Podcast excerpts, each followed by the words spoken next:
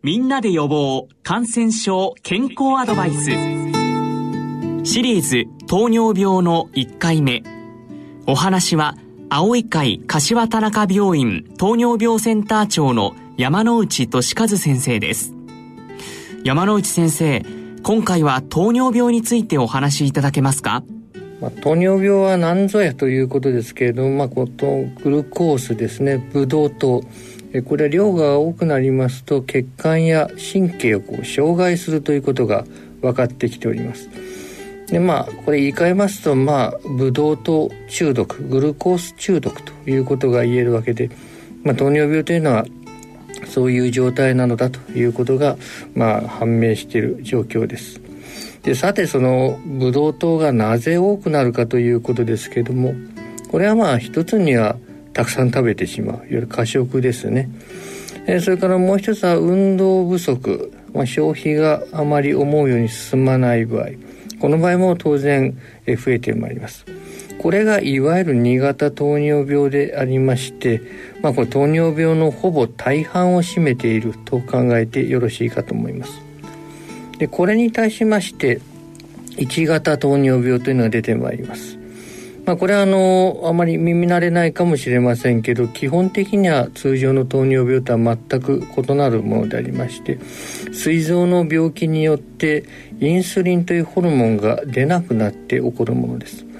まあ、インスリンというのは膵臓から出されるホルモンでありまして、まあ、これはあの血糖これの利用を促進しまして血糖を下げるというそういう重要な作用を持っている、まあ、これが、えー、膵臓が壊されるということで出なくなってしまう。これによって出てくる糖尿病です。こちらは非常に若い人に多いという特徴があります。でまあこの実は1型糖尿病も2型糖尿病も基本的には遺伝というのは認められておりません。どちらも遺伝というものはあまり考えられていないという状況です。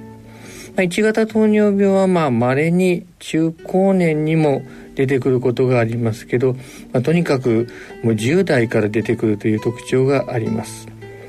でまあこの2型糖尿病に話戻りますけれども、まあ、こちらは多くの方で出てくるわけですけれども肥満してからですねすぐ出てくるというよりはまあやはり5年ないし10年ぐらいかけてゆっくりと出てくるというまあそういった特徴がございます。でまあ、あのこの中に一部にですね特に日本人に多い糖尿病ですけどやや痩せ型の糖尿病というのが、まあ、よく見られます。えー、なんであの私が糖尿病になるのというふうにおっしゃるぐらい、まあ、決して太っていないどころか痩せてる方もいらっしゃいます。まあ、こういった方に関しましては、まあ、先ほど申し上げましたインスリンですね膵臓からのインスリンが、まあ、何らかの遺伝的な原因によって、まあ、分泌があまり良くないのではないか、まあ、そういうふうに見られております。でまああのこれ1型じゃないのかと言いますと、まあ、1型と違って完全に膵臓から出なくなると、まあ、そこまでやられていないというところが、まあ、特徴でありまして、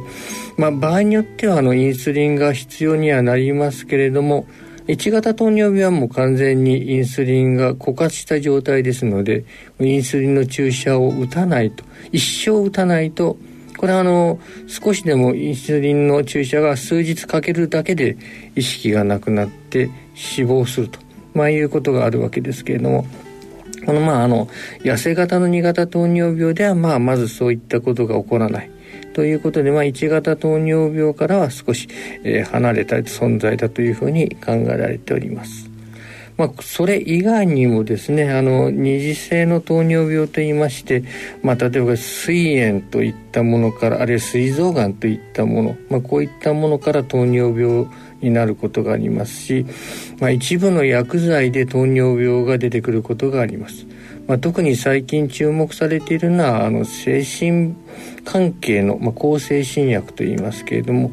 えー、精神関係の薬剤それから抗がん剤ですね、まあ、こういったものなどに、えー、糖尿病を引き起こす作用があるということが知られております。まあ、こういったものも